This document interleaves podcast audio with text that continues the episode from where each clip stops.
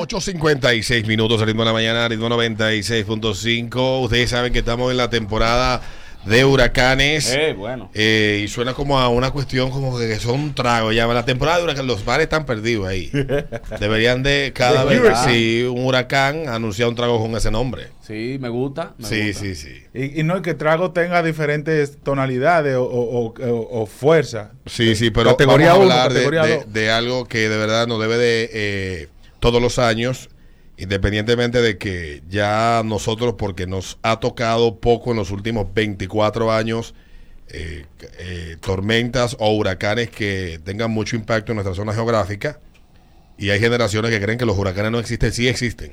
Que no lo A mí, me vivido. to- a mí me tocó vivir uno y de verdad que no quisiera volver a vivirlo jamás en mi vida. Yo también, no. Entonces, para hablar de este de estos temas, nuestros amigos de Duracell nos traen por aquí a el señor eh, Bolívar Ledesma, encargado de Meteorología General de la Oficina Nacional de Meteorología. ¿Cómo está usted, señor Bolívar? Eh, son voces que uno le pone mucha más, mucha más atención cuando dice, viene una tormenta, como hoy, que ya hay medio que está diciendo que prepárese que viene un Que viene un huracán". vaina. Eh, bienvenido a Ritmo de la Mañana, buenos días. Sí, muy buenos días. Encantado de estar acá Nosotros de tenerle. en el programa. Eh, ¿Cómo no? Esto es una campaña de prevención a la población de saber qué hacer antes, durante y después del paso de un ciclón tropical.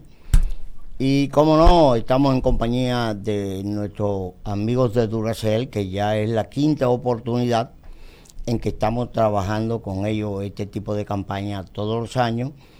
Y en esta oportunidad tienen un nuevo producto que es la batería eh, Duracell Optimum, que dura 20 veces más que las normales. Eh, para este año la temporada ciclónica, como sabemos, comienza el primero de junio, se extiende hasta el 30 de noviembre de cada año. Para este año se esperan 18 ciclones tropicales nombrados. Ya se han formado tres, nombrados como Alex, Bonnie y Charlie, lo que indica que todavía se espera la formación de 15.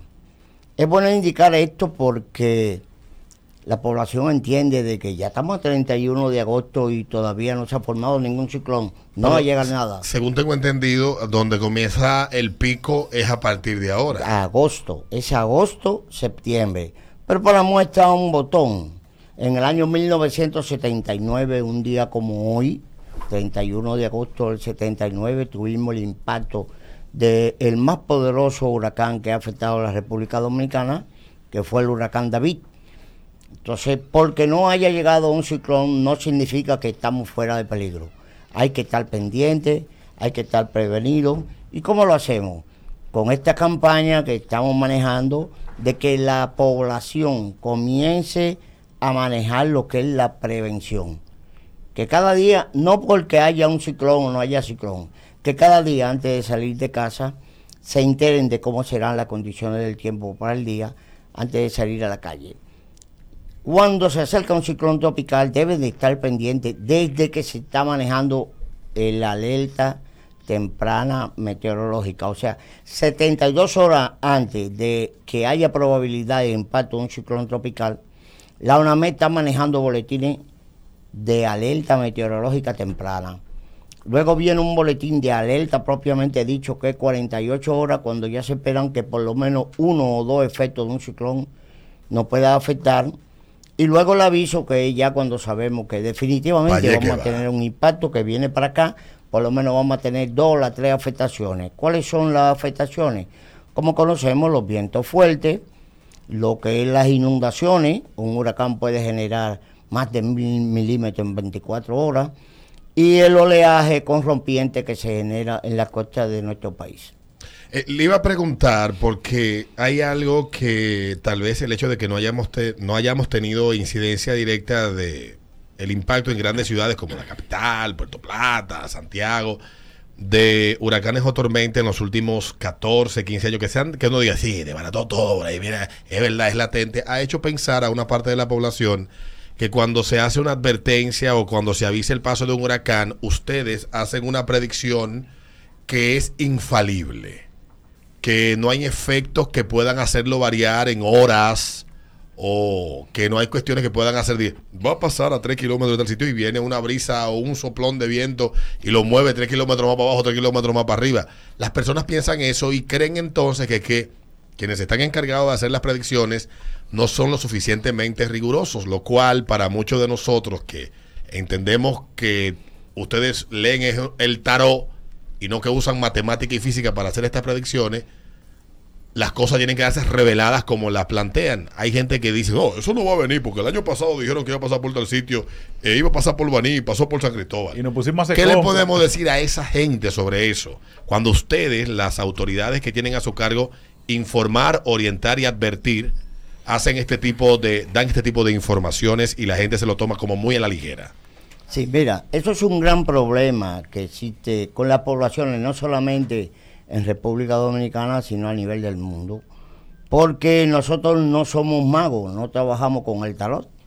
Trabajamos con modelos numéricos, trabajamos con imágenes satelitales, trabajamos con una serie de observaciones.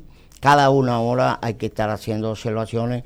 Además, la información precisa de dónde se encuentra un ciclón tropical es el avión huracanes incluyendo Estados Unidos y todos los países que tienen aviones huracanes tienen que mandarlo tres y cuatro veces por día para saber dónde se ubica eh, el ¿Dónde ojo que está o el centro del sistema.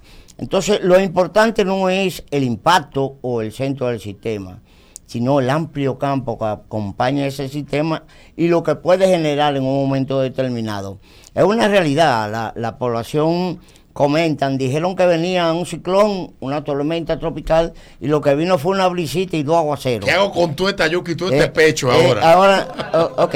Y tú esta carne. eh, que mira, qué bueno, que, qué bueno que tú planteas eso, porque una de las recomendaciones que hay a la población es que no vayan al supermercado y se lleven la última matita de lechuga, porque cuando viene un huracán lo primero que ocurre es que se va la luz. Eso es lo Si primero. se va la energía, se le va a dañar la carne o se la comen toda, en un- de- como tú dices. Ajá. ¿Qué hago con toda esta yuca y toda esta carne? Entonces, no, que tengan suficiente agua potable, comida enlatada por lo menos para tres días, se cierren las plumas, las llaves de- del agua, tanque de gas, no se peguen de las de ventanas, eviten que el viento se lo pueda llevar.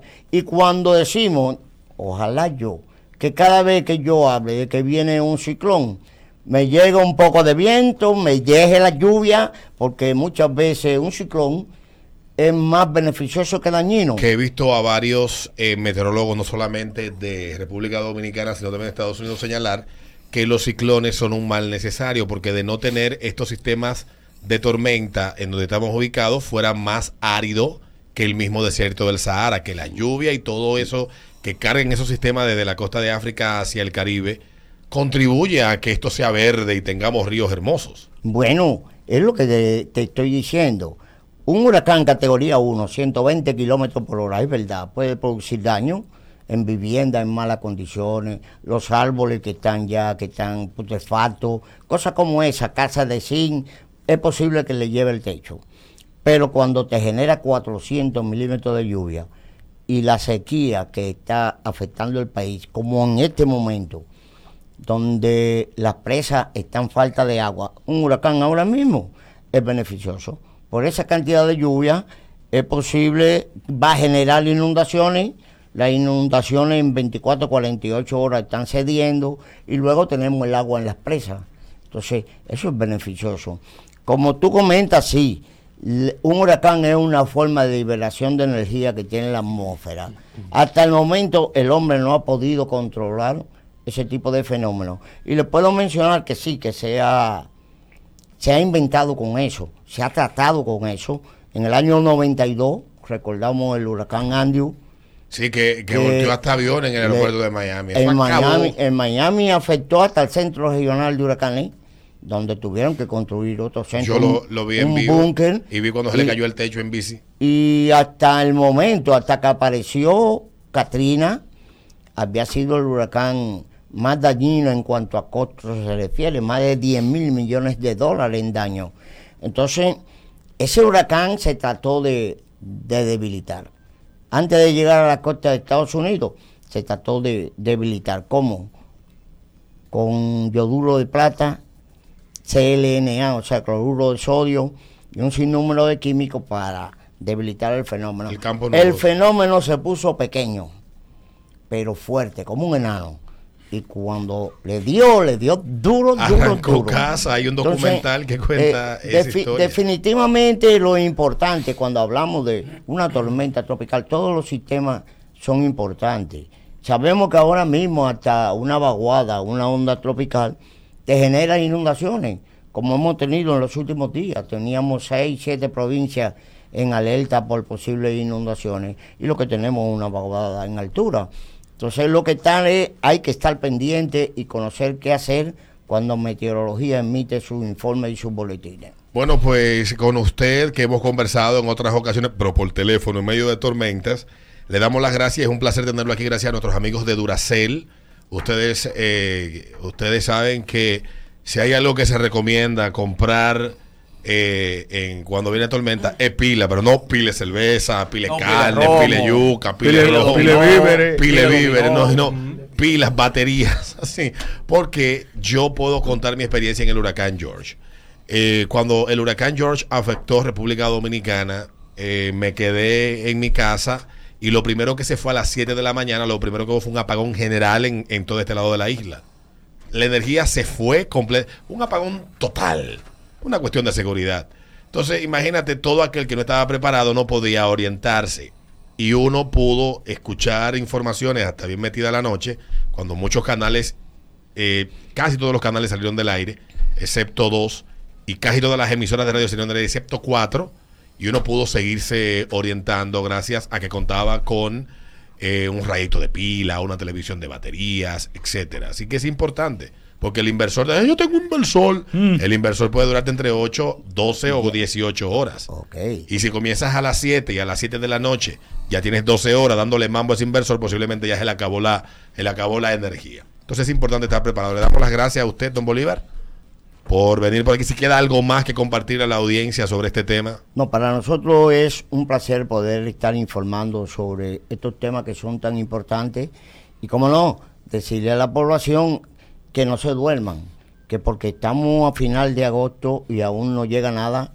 Bueno, en este momento hay una zona de aguacero en el medio Atlántico que tiene un 60% de posibilidad de convertirse en un ciclón tropical.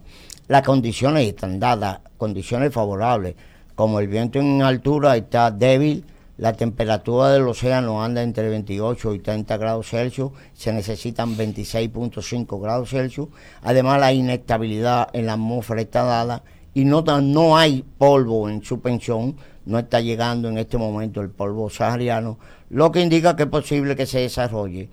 Todo está indicando que se va a mover antes de llegar al, al arco de las Antillas al noreste, o sea que pasaría al norte lejos de la República Dominicana. Sin embargo, los fenómenos como los ciclones tropicales son dinámicos, tienen vida propia. Lo que tú comentabas de que en tres horas, cuatro horas te puede cambiar. eh, Lo la que hizo Mitch en el año 98 que en el Golfo de México. Hay que estar pendiente porque eh, esa, esa actividad de aguacero se espera que en cinco días tenga un 80% de posibilidad de convertirse en un ciclón tropical. Sin embargo, eso puede ocurrir mañana. Sí. Hay que estar pendiente. Nosotros nos mantenemos vigilando el desarrollo y evolución de ese sistema. Y si llega a desarrollarse, ¿por qué no? En cualquier momento podemos llegar acá y seguir informando a la población de lo que puede ocurrir. Bueno, le damos las gracias a don Bolívar Ledesma, es encargado de Meteorología General de la Oficina Nacional de Meteorología, ONAMED. Está, conversó aquí con nosotros gracias a nuestros amigos de Duracell. Y bueno, más que agradecidos. Este es un tema que debe de ser reiterativo. Le deseamos feliz resto del día. Gracias. Vamos a comerciales, venimos con más aquí en el ritmo de la mañana.